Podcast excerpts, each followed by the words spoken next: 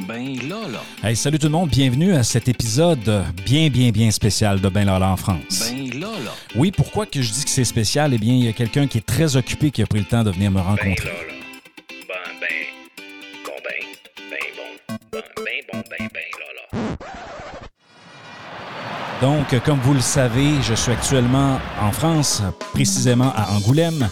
Et euh, tout au long de la semaine, en fait des deux semaines que j'ai passées ici, euh, ça a été rempli de, rebondissements. Euh, plein de surprises, euh, des entrevues qui se sont ajoutées, des modifications. Bref, il y a une panoplie de surprises. Et une des belles surprises que j'ai, c'est de recevoir le maire de Angoulême, M. Xavier Bonnefond. Et vous allez découvrir aussi un, volet politique qui, qui est bien particulier, je pense, en France et, dans la façon de le faire également. Et des fois, on ne prend pas tout le temps le temps de parler de l'homme et des gens qui sont en, ou, de la femme, bien sûr, qui sont en arrière euh, des euh, postes politiques. Alors, c'est un peu ce que, ce que nous allons faire aujourd'hui. Ben Lala est une expression qui provient du Canada, plus précisément du Québec, mais savoureusement du Saguenay-Lac-Saint-Jean. Le Lala est souvent ajouté à la fin de certains mots comme Ben voyons Lala. Pourquoi Lala? Alors quand on dit Ben Lala, c'est comme si nous disions Bien voyons. Bref, le nom du podcast est Ben Lala afin de faire un clin d'œil à son concepteur et animateur, Benoît Rochefort, et ajouter la teinte distinctive Lala de sa région natale. Benoît Rochefort est professeur au Cégep de Chicoutimi depuis 2005. Il a été consultant durant une quinzaine d'années en communication et marketing et a réalisé de nombreuses études de marché. Il est également détenteur d'un programme court de troisième cycle en management de projet, une maîtrise en gestion des organisations et un baccalauréat en marketing. Il s'amuse avec son projet de podcast, Ben Lala. À vous, bon podcast!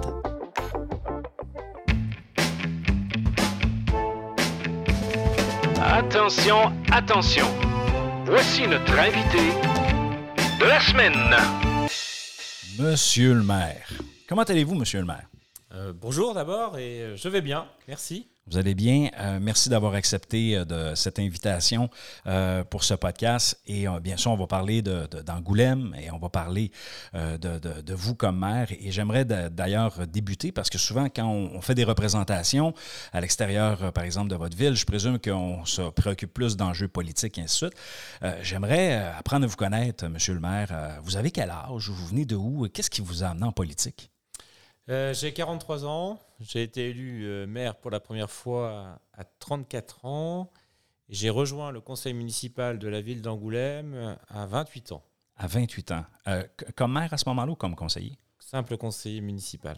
à 28 ans. Et là, par la suite, vous vous êtes dirigé vers la mairie. Qu'est-ce qui vous a attiré vers, euh, vers le premier magistrat?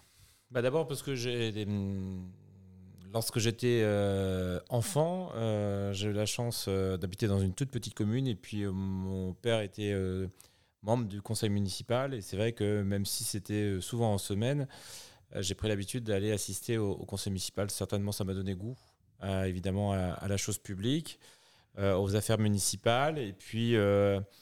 quand j'ai été lycéen, étudiant, je me suis davantage encore intéressé à la vie politique, notamment à l'occasion d'élections présidentielles euh, et euh, en soutien d'un candidat qui s'appelait euh, à l'époque Jacques Chirac, qui a été donc président de la République française pendant deux mandats.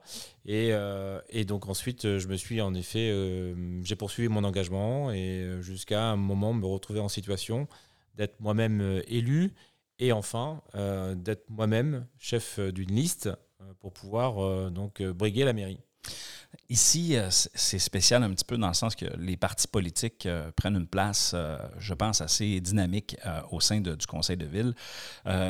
Vous, est-ce que vous êtes associé à un parti politique dans votre, dans, votre groupe? Alors moi j'ai été longtemps engagé politiquement donc dans un parti national qui s'appelait l'UMP, ensuite les Républicains, qui euh, donc représentait le centre et la droite euh, en France. Et euh, ensuite j'ai quitté mon, parti puisque je n'étais plus en phase avec celui-ci et j'ai rejoint à nouveau là il y a peu de temps un, tout nouveau parti qui a été créé par un ancien Premier ministre, Édouard Philippe, qui, je l'espère en tout cas, aura vocation à abriguer la présidence de la République française et je l'espère en tout cas pour la France et les Français, être élu demain. Parfait. Maintenant, euh, là, depuis, euh, vous êtes rendu à votre deuxième mandat comme maire. Euh, vous avez 44 conseillers municipaux et donc 34 qui sont ralliés, dans le fond, de, votre côté. comment ça se passe, la direction d'un conseil municipal dans un contexte comme ça? Alors, on est 43 autour de la table, maire, ah, maire compris. Et en effet, nous sommes 34 sur ce mandat et euh, neuf élus euh, dits d'opposition qui sont euh, issus de trois, trois listes qui ont concouru avec, avec nous, avec moi et mon équipe à l'occasion des dernières élections municipales et qui ont quelques représentants pour, pour ces, trois, ces trois listes. J'ai envie de dire que les affaires municipales, c'est quelque chose qui quand même dépasse les enjeux politiques nationaux. Hein, euh, même si euh, on peut avoir des, sensibilités, on peut avoir des valeurs euh, différentes parfois, quand même, l'échelle municipale, la vie municipale est encore préservée de ce qu'on peut constater, voir, et qui parfois, moi, m'indispose terriblement dans ce qu'on peut voir aujourd'hui à l'Assemblée nationale. Donc, globalement, les affaires municipales, elles sont peut-être parfois quand même de plus en plus discutées, âprement discutées, mais elles sont quand même euh, votées à une, très très grande, large majorité d'entre elles, euh, quasiment à l'unanimité, puisque euh, l'échelon municipal, c'est par définition vraiment l'intérêt général des habitants d'Angoulême. Et c'est vrai que les enjeux politiques nationaux sont donc ailleurs, à d'autres élections, pour des mandats nationaux. Et euh, la municipalité est préservée de cela, et c'est tant mieux, puisque euh, je crois que le souhait d'un maire, euh, en tout cas c'est moi ma philosophie, c'est de rassembler, faire en sorte que même après les élections, même si on n'a pas été d'accord sur tout, même si on n'a pas eu le même programme, faire en sorte de convaincre l'ensemble des élus présents, puis l'ensemble des, habitants de notre ville, que ben, finalement le mieux pour la ville, le mieux pour euh, l'ensemble des, habitants, c'est d'aller dans cette, euh, dans cette direction. Donc euh, c'est ce que je m'attache à, proposer, à faire avec mon équipe municipale et avec le soutien évidemment actif de l'administration, puisque c'est l'administration qui prépare les dossiers et puis qui surtout réalise les décisions que nous avons prises en conseil municipal. Donc au sein du conseil municipal, je présume que les, à ce moment-là, les débats sont beaucoup plus constructifs, euh, même lorsque les gens sont dans l'opposition, euh, pour que vous puissiez être en mesure d'aller euh, chercher un certain consensus. c'est quand même un défi assez important. Alors, nous, si vous voulez, vous l'avez rappelé, au vu du nombre, on a une large majorité, puisque c'est l'organisation française qui est comme ça. C'est le gagnant de l'élection qui, a qui a beaucoup plus d'élus que, que les autres. Et ce n'est pas une représentation stricte à la proportionnelle. Euh, donc on pourrait aussi se dire qu'on n'a pas besoin de convaincre les autres. Euh, Ce n'est pas euh, le style que nous avons impulsé avec mon équipe municipale. Globalement, je l'ai dit, les choses sont prises à, une large majorité. Après, évidemment, il y a quelques moments emblématiques au cours de l'année, notamment le vote du budget, qui est souvent un moment où euh, les élus ferraillent un peu plus euh, et s'opposent évidemment un peu plus pour pouvoir exister euh, sur le plan médiatique, pour rappeler que évidemment nous avons aussi des différences. Euh, c'est pas les meilleurs moments que, à titre personnel, j'affectionne, puisque moi je me plais beaucoup plus dans l'action et dans la vie quotidienne auprès des Angoumoisins et puis euh, dans la proximité également avec euh, mes habitants. Angoulême, vous parlez de, budget. C'est un budget d'opération de, combien environ? Ça dépend des années, mais on oscille entre 100, 110 euh, et 120 millions. 110 et 120 millions. Et est-ce que ça vous arrive notamment d'avoir des projets porteurs? C'est-à-dire, par exemple, euh, je, vous donne une, hypothèse, là, un exemple d'un projet euh, loufoque. On décide d'investir dans un nouveau stade de rugby, par exemple. Et euh, la, ville décide d'être porteur de ça. Est-ce que vous avez des projets de ce genre-là ici à Angoulême que, que vous-même vous portez? Oui, oui, en effet, on l'a. alors pour cet exemple loufoque euh, Ben, vous- je dis loufoque, c'était hypothétique. Peut-être qu'il y a un vrai projet, je ne le sais pas. Là. que vous citez, lors du mandat précédent, donc 2014-2020, euh, nous avons donc procédé à une, la modernisation de notre euh, stade de rugby qui n'avait pas fait l'objet de travaux lourds depuis plusieurs dizaines d'années. Donc, euh, vous imaginez dans quel état il était. Et puis, nous avons la, la chance d'avoir une équipe qui joue au niveau professionnel, donc euh, ici, euh, donc à Angoulême pour, pour le rugby. Euh, donc en deuxième division nationale, qui Mhm. est un niveau professionnel. Et honnêtement, moi, j'ai eu la chance. J'avais demandé euh, aux gens qui me recevaient Hey, j'aimerais ça euh, aller voir soit un match de foot, ou du moins, j'ai posé la question c'est quoi le sport à Angoulême? Et on m'a dit c'est le rugby. Donc là, j'avais jamais assisté à ça. J'ai été au stade. Euh, honnêtement, félicitations pour votre stade parce qu'effectivement, j'ai, vu à quel point c'était bien aménagé, euh, euh, l'espace des gradins, la circulation. J'aurais ajouté peut-être des espaces pour la bière parce que malheureusement, il y avait trop de monde. Donc, il y avait 6200 personnes à ce moment-là. Alors, on n'a pas, pas acheté de bière, il y avait trop de monde. Et il y avait aussi la section partenaire à la sortie que j'ai trouvé vraiment intéressante.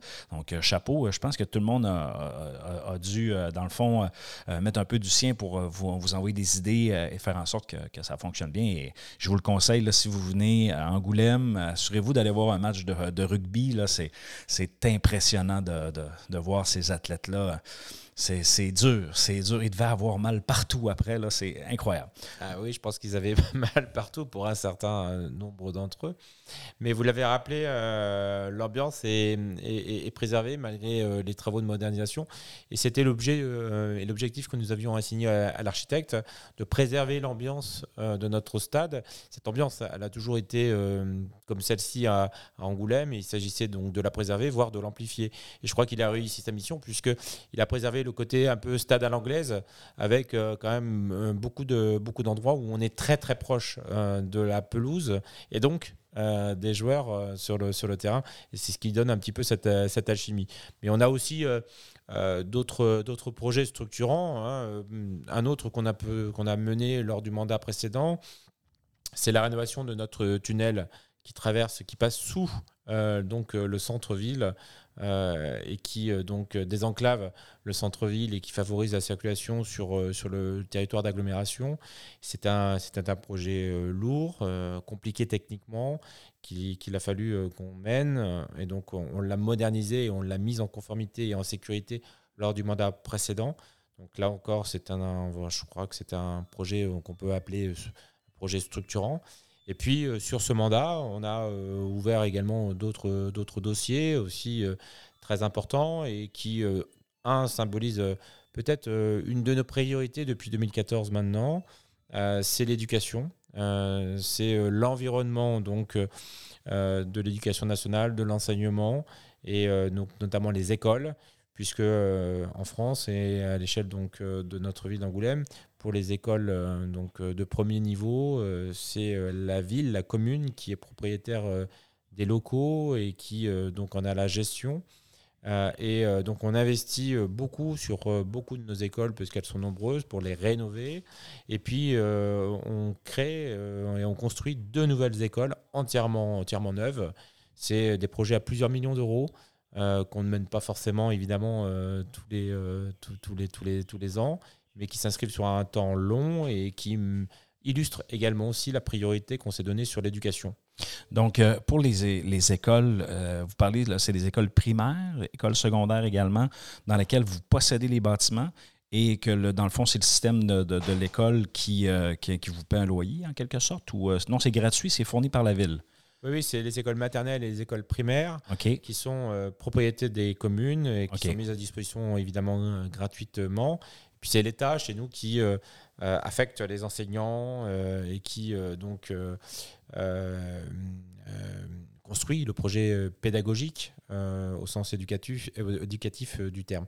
Donc nous on fait on va dire la partie bâtimentaire, la partie cours, la partie sécurité, on gère les inscriptions, on gère donc tout le travail en lien avec les familles donc quotidien, la restauration scolaire aussi, puisque euh, Angoulême c'est une euh, marque, une identité forte également, puisque nous avons toujours souhaité garder euh, une cuisine euh, par école avec aucune, aucun produit congelé, uniquement des produits frais qui sont cuisinés sur site.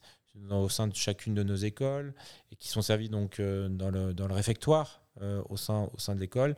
Et la qualité de la restauration scolaire fait partie aussi de nos identités. Ah, c'est vraiment intéressant. C'est un volet que nous, euh, par exemple, ce sont des, euh, on appelle ça des centres de services scolaires. Dans le fond, c'est des centres administratifs qui vont gérer les écoles, les, bâtiments, et eux vont, euh, envoyer un, compte de taxes euh, aux citoyens et eux vont payer les, taxes sco- scolaires, vont gérer ça et bien sûr les parents qui envoient des enfants paient aussi un petit peu, un peu des frais, mais c'est vraiment une entité à, part. Donc je trouve ça vraiment intéressant la façon que que vous gérez ça. Et c'est sûr, ça l'ajoute euh, du travail, euh, comme en fait, au, sein de la ville, parce que ça ne doit, doit pas être facile toujours. Dans le cas de vos projets, possiblement que, que c'est à peu près pareil comme nous, mais est-ce que vous rencontrez souvent des oppositions qui proviennent des citoyens? Est-ce que les citoyens à Angoulême ont tendance à, je ne veux pas dire à manifester, là, ben, je ne veux pas prendre l'exemple des retraites qui est un, un exemple vraiment à l'opposé, mais si, mettons, les gens étaient en désaccord face à un, projet porteur que vous voudriez proposer à la population, est-ce que les gens euh, contestent facilement ici? Oui, oh,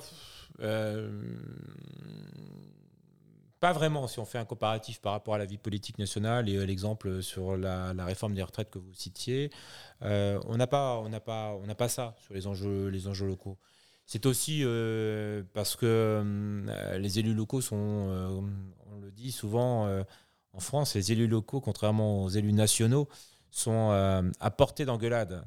Quand on est à portée d'engueulade, on fait certainement euh, plus attention, on, fait, euh, on sait certainement mieux euh, les attentes euh, de nos concitoyens.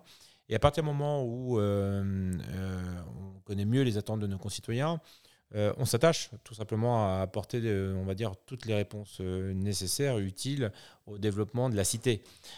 Donc, euh, même si on peut rencontrer euh, toujours quelques, euh, quelques hum, voix dissonantes, globalement, quand même, les citoyens accompagnent les, les affaires de politique locale, quels que soient les maires. hein. Je ne suis pas en train de dire que euh, c'est le fruit et- et, euh, de mon travail qui fait que euh, ça ne se ressent pas euh, plus Mais la- mais l'approche, l'approche peut avoir une incidence, à mon humble avis, parce que si, si les élus, peu importe le niveau, ne sont pas à l'écoute de- de- de- du citoyen, c'est sûr que le citoyen, à un moment donné, il va accumuler de des frustrations et à un moment donné, il va le sortir. Et aujourd'hui, à cause des réseaux sociaux, entre autres, euh, ils ont possiblement plus de facilité à l'exprimer. Et là, comme vous le dites, si vous accrochez sur le bord de la rue, monsieur le maire, tac, tac, tac, tac, tac, et là, euh, c'est tout le temps plus délicat. C'est un- peu, une voie directe là, pour euh, passer le message. Et puis vous savez, moi je fais des permanences sans rendez-vous. Donc euh, on dit souvent, alors en France, je ne sais pas, donc au Québec, mais en France on dit souvent, ah les élus, euh, quand ils sont, euh, quand ils ont fait campagne et qu'ils ont été désignés, après on ne les voit plus, on peut pas, on peut plus le voir. Moi j'avais mis en place dès mon élection en 2014 et je poursuis euh, des permanences sans rendez-vous. Donc quelqu'un qui me dit, Monsieur le maire, je ne peux pas vous voir, j'ai pas pu vous voir, c'est faux. Parce que euh, lorsque je fais une permanence sans rendez-vous, euh, évidemment la date euh, est connue de tous et je reçois jusqu'au dernier citoyen qui se présente. OK, donc c'est un- c'est une journée, là, je présume que vous. un après- un après-midi. Un après-midi, et là, vous dites aux citoyens, venez me voir, pas de rendez-vous, et vous prenez le temps de, de- de rencontrer chacun des citoyens qui se présentent. Voilà, Donc, vous savez à quelle heure vous terminez, vous savez, ah, vous commencez, mais vous ne savez pas à l'heure que vous terminez. exact. Voilà. Et vous les rencontrez tous. Oui, oui. Est-ce que est-ce que c'est apprécié, ça, de la population? Ah ben je le crois. euh, je le crois. Bah, certains même euh, me font l'amitié de revenir plusieurs fois. si j'ai pas été assez rapide. OK, c'est- c'est c'est sur le même sujet. Euh, Est-ce que, euh, combien, en fait, c'est quoi la fréquence de, vos, de, de- de votre activité de sans rendez-vous comme ça? Est-ce que vous les faites une fois par mois, une fois au trimestre? Au moins une fois par mois. au moins une fois par mois? OK, c'est bon. On va, on va amener, je, je vais amener des suggestions à nos élus locaux. euh, Au moins une fois par mois. C'est intéressant, ça. Et, et je faisais, euh, je, je- je- lors du mandat précédent, je, m'attachais à faire au moins deux fois par mois. Euh, sur ce mandat, je fais au moins une fois par mois. Mais par contre, je demande à mes élus, euh, à mes adjoints, de pouvoir euh, réaliser également des permanences rendez-vous. Ce, chose qu'ils ne faisaient pas lors du mandat précédent. Donc, euh, J'avais remarqué sur le site web, effectivement, que là, euh, il y avait des noms euh, et j'avais, j'avais vu ce genre de rendez-vous-là. Et c'est, vraiment intéressant, je vous le dis. Là, c'est, pour le citoyen, je suis convaincu qu'il doit se sentir écouté. Euh, je voulais savoir euh, maintenant, sur le plan. euh, en fait, vous êtes euh, maire d'Angoulême, mais aussi vous avez été élu. Euh, dans le fond, maire de la, de- du Grand Angoulême, il y a comme une différence de structure. Euh, Qu'est-ce que ça représente, ça, comme, dé- comme défi, le- le- dans le fond, de représenter euh, le Grand Angoulême, en plus d'être maire d'Angoulême? Alors, euh, président de, de Grand Angoulême, de l'agglomération, Mhm. c'est- un, un établissement public qui rassemble 38 communes. Euh, donc, c'est quand même beaucoup de communes, beaucoup de communes différentes, euh, puisque Angoulême, finalement, est la plus grande d'entre elles. Et euh, on, va sur des communes, euh, on va jusqu'à des communes qui sont finalement de taille beaucoup plus modeste et où euh, les attentes et les différences sont évidemment nombreuses. Donc le président de l'agglomération chez nous, en tout cas moi c'est comme ça que je conçois mon action, est plutôt on va dire un rôle d'animateur, de, coordinateur, pour faire en sorte que l'agglomération et ses services profitent à tout le monde. euh, à un juste, niveau, un juste niveau en fonction évidemment euh, des tailles des communes, des préoccupations des communes, des projets des communes. Et euh, donc, Grand Angoulême mène des missions donc à côté euh, des, des- communes ou à la place euh, des communes, puisque il y a quelques années, en effet, les communes s'étaient mis d'accord pour dire voilà, ben, euh, la question de la distribution de l'eau potable, de l'assainissement, ben, ce sera Grand Angoulême qui va s'en occuper demain et ce n'est plus nous chacun de notre côté. La collecte des déchets également ménagers. donc, on s'est dit qu'on allait l'organiser à plusieurs au lieu que chacun donc le fasse donc dans son coin. Euh, également donc la question du développement économique. euh, puisque donc euh, le Grand Angoulême travaille beaucoup au développement territorial, au développement économique, pour pouvoir accompagner soit les installations d'entreprises, soit les entreprises déjà présentes qui souhaitent se, développer, et donc par, par répercussion le développement de l'emploi ici donc sur l'agglomération. Je pense aussi à des choses qui sont liées à la planification urbaine, à la transition écologique, puisque quand même euh, ça a du sens évidemment que chacun euh, ait une action euh, liée à la transition écologique, mais quand c'est fait à plusieurs et que c'est beaucoup plus large, c'est quand même euh, encore mieux pour la planète et je crois pour le compte de nos concitoyens. Donc on a mis des choses en, commun que, les communes ne font plus et que l'agglomération fait pour le compte des communes. Et donc c'est important que les maires euh, euh, ne se sentent pas dépossédés de ses pouvoirs et se sentent euh, donc écoutés par l'agglomération et notamment par son président. La gestion de l'eau, est-ce qu'elle passe par l'agglomération à ce moment-là? Parce que actuellement en France, euh, dans certains secteurs, euh, à cause des, justement des changements climatiques, l'eau devient un enjeu. Euh, Il y a des endroits où c'est asséché, qui n'ont pas d'eau, des rivières qui ne sont plus des rivières parce qu'il n'y a plus d'eau. Ici, dans le Grand Angoulême, est-ce que l'enjeu de l'eau est également une problématique? L'enjeu de l'eau, je crois, est, une problématique partout. Particulièrement dans la région euh, Nouvelle-Aquitaine, qui est le sud-ouest donc euh, du territoire national, dans lequel nous, nous, sommes.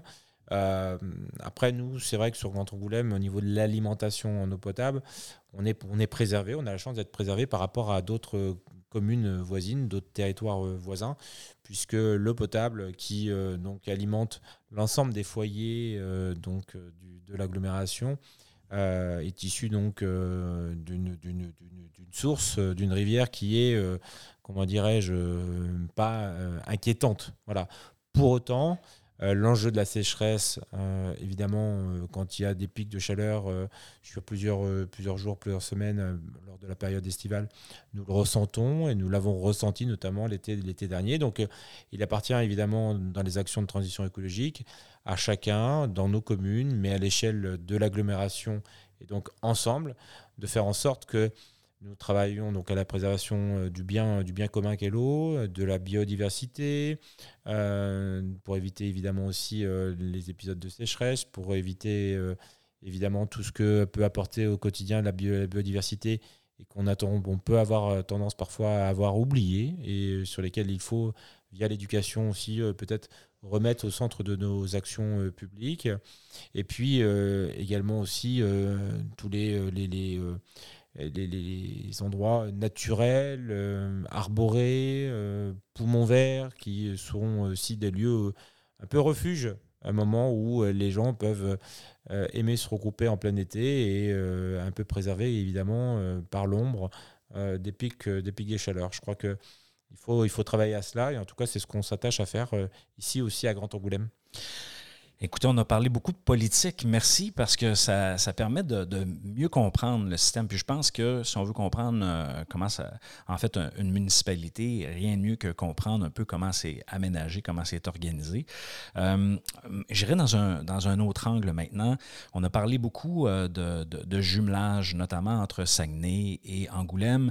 J'ai rencontré la présidente du, comité de jumelage qui m'a parlé de l'ensemble des, jumelages. pour vous, à la mairie, euh, qu'est-ce que ça représente, cet effort-là de jumelage avec d'autres villes? Ben, vous savez, euh, Angoulême a une particularité, euh, alors avec d'autres, hein, mais quand même un nombre de jumelages assez, assez important. C'est pas le cas de toutes les communes, puisque aujourd'hui nous disposons donc de plusieurs jumelages, d'au moins, moins 8 actifs, euh, donc qui ont construit avec le fil de temps des, vraies relations entre établissements euh, d'enseignement, entre citoyens, entre associations. et donc, même si évidemment les changements d'élus peuvent exister ici ou là, on voit bien que pour bon nombre de relations qu'on a avec donc nos villes jumelles, les choses se sont amplifiés ou se sont maintenus. Euh, ça avait été l'occasion pour moi d'ailleurs lors du mandat précédent de me rendre à, Saguenay euh, pour, euh, à l'occasion des 20 ans du jumelage et de pouvoir aussi donc déposer un peu les premières première pierre d'une relance du jumelage avec la, collectivité, avec la ville de, de, Saguenay, puisque c'est vrai que les, les liens s'étaient distendus, même si euh, il n'y a jamais eu autant d'établissements d'enseignement qui ont travaillé ensemble de chez nous avec euh, les établissements de, Saguenay. Mais c'était bien aussi d'avoir euh, des relations politiques au sens noble du terme, entre élus d'Angoulême et élus de Saguenay. Ça montre aussi évidemment une volonté de coopérer. Parce que le gymnase, c'est évidemment des échanges de savoir-faire, des coopérations, c'est des projets politiques sur certaines thématiques, c'est des relations d'amitié entre euh, concitoyens, entre établissements euh, d'enseignement. C'est l'ouverture, euh, je crois, sur le monde. Et on sait à quel point pour, pour nos jeunes, des échanges internationaux, c'est important, structurant dans leur parcours éducatif, dans leur parcours professionnel. Et donc ici à Angoulême, on est très attaché à ça depuis de très longues années. Donc évidemment, on souhaite poursuivre cela. On souhaite le développer à travers des coopérations que nous avons avec donc nos, nos, villes jumelles. On a été même au-delà depuis maintenant 4 ans, puisque vous savez que on a rejoint le réseau des villes créatives UNESCO dans la catégorie littérature grâce à la bande dessinée au 9e art et grâce à ce festival international de la bande dessinée qui a fêté ses 50 ans.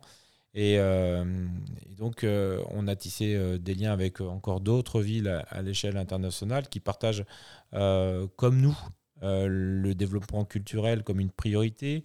bien souvent, d'ailleurs, le développement culturel, il s'accompagne aussi d'un développement économique, d'un développement d'emploi, d'un développement du parcours éducatif, de l'enseignement. Et je crois que tout ça a été assez riche dans euh, la, vie, euh, la, vie des individus. Donc ici, on est très attaché à ça, et tout simplement, on est très attaché à l'international, à cette relation d'amitié avec entre peuples, entre cultures, même si évidemment avec Saguenay et Québec, on partage tellement de choses. Mais, mais, je crois que ce qui symbolise cette ouverture internationale, c'est notre développement culturel et puis c'est peut-être au premier, premier chef, c'est la création de ce festival international de la bande dessinée. Je disais il y a un instant qu'il a fêté ses 50 ans.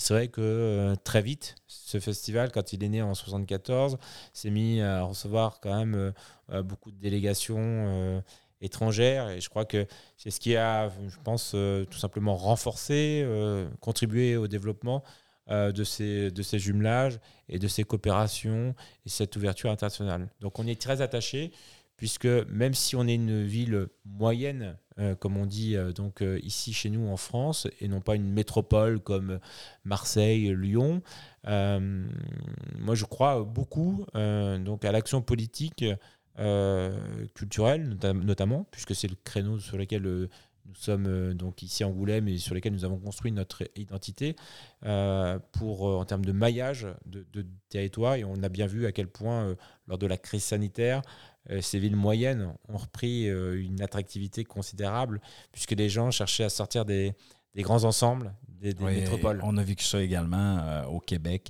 Les gens ont- ont- se sont bien retournés en région parce qu'ils se sont aperçus qu'effectivement, on peut, on peut bien vivre. La là, qualité dans- de vie est assez incroyable. Tout, tout à fait, tout à fait. Monsieur le maire, moi, je, je trouve que euh, avec ce que vous dites, euh, c'est rempli de cohérence avec l'ensemble des entrevues que j'ai faites jusqu'à maintenant. Ce que j'aime, moi, c'est cette cohérence-là à partir du, du développement, à partir du papier jusqu'à à l'arrivée de la BD, à tout le développement de l'image. Euh, et aussi, c'est tous ces organismes-là qui travaillent en coopération pour être capable d'y arriver. Et euh, à chaque fois que je parlais avec les gens, je sentais qu'ils se sentaient soutenus par euh, la municipalité. Donc, félicitations pour cette belle cohérence-là. C'est pas toujours évident, notamment quand c'est le temps de coordonner du développement. Monsieur le maire, j'aimerais ça. Je ne peux pas passer à côté. Euh, je, vais, vous prendre encore une ou deux minutes, OK? Euh, parce qu'on on a eu un bon entretien. Euh, J'avais préparé encore une dizaine de questions, mais je n'ai pas deux heures. Je sais, vous êtes très occupé. Est-ce que vous pensez retourner à Saguenay dans les prochains mois, dans la prochaine année? Normalement, nous travaillons en tout cas avec, avec Saguenay dans le cadre d'une coopération, qui nous permettrait peut-être d'y revenir à l'automne, oui. Donc, euh, je voudrais vous préparer à votre retour à Saguenay. Euh, je vais vous faire entendre quelques expressions euh, et je vais vous demander c'est qu'est-ce que qu'est-ce que vous comment vous les interprétez? Est-ce que vous les, les comprenez? Et honnêtement, je suis quelqu'un qui, qui parle beaucoup euh, avec les euh, avec euh, les expressions. Je m'en suis aperçu parce que des fois, j'explique une expression avec une autre expression, mais ça c'est une autre histoire. Alors, on va commencer par celle-ci. Faire dur. Faire dur. Faire du. euh, hmm, euh, je ne sais pas. Quand on dit euh, faire dur, c'est quand, quand, quelqu'un- quand quelqu'un, par exemple, vous raconte que- quelque chose qui n'a pas d'allure, puis on, on lui dit, ben, ah, tu fais dur. Ou euh, quelqu'un qui arrive habillé tout croche, ou qui n'a qui, qui a pas d'allure, qui a pas d'allure, qui n'a pas de bon sens. Non, tu fais dur. Donc, c'est c'est un peu la, la, Très fa- bien. la façon qu'on qu'on l'utilise. Euh, prochaine. En masse. En masse. En masse. Oh mince Non, c'est- vraiment, là, dans le fond, quand on dit en masse, ça veut dire beaucoup. J'en veux beaucoup. Ah, en masse. Ah, en masse. en masse. Exactement. Euh, un autre, euh, ben oui, celui-ci. Asteur. Asteur. Maintenant? Euh, oui, on pourrait dire ça maintenant ou à, heure, on est rendu là. Donc, sais, à cette heure, c'est comme vous dites, ça, on, peut, le- on peut le traduire de cette façon-là. Euh, un de mes préférés, Tigidou. Tigidou. Tigidou.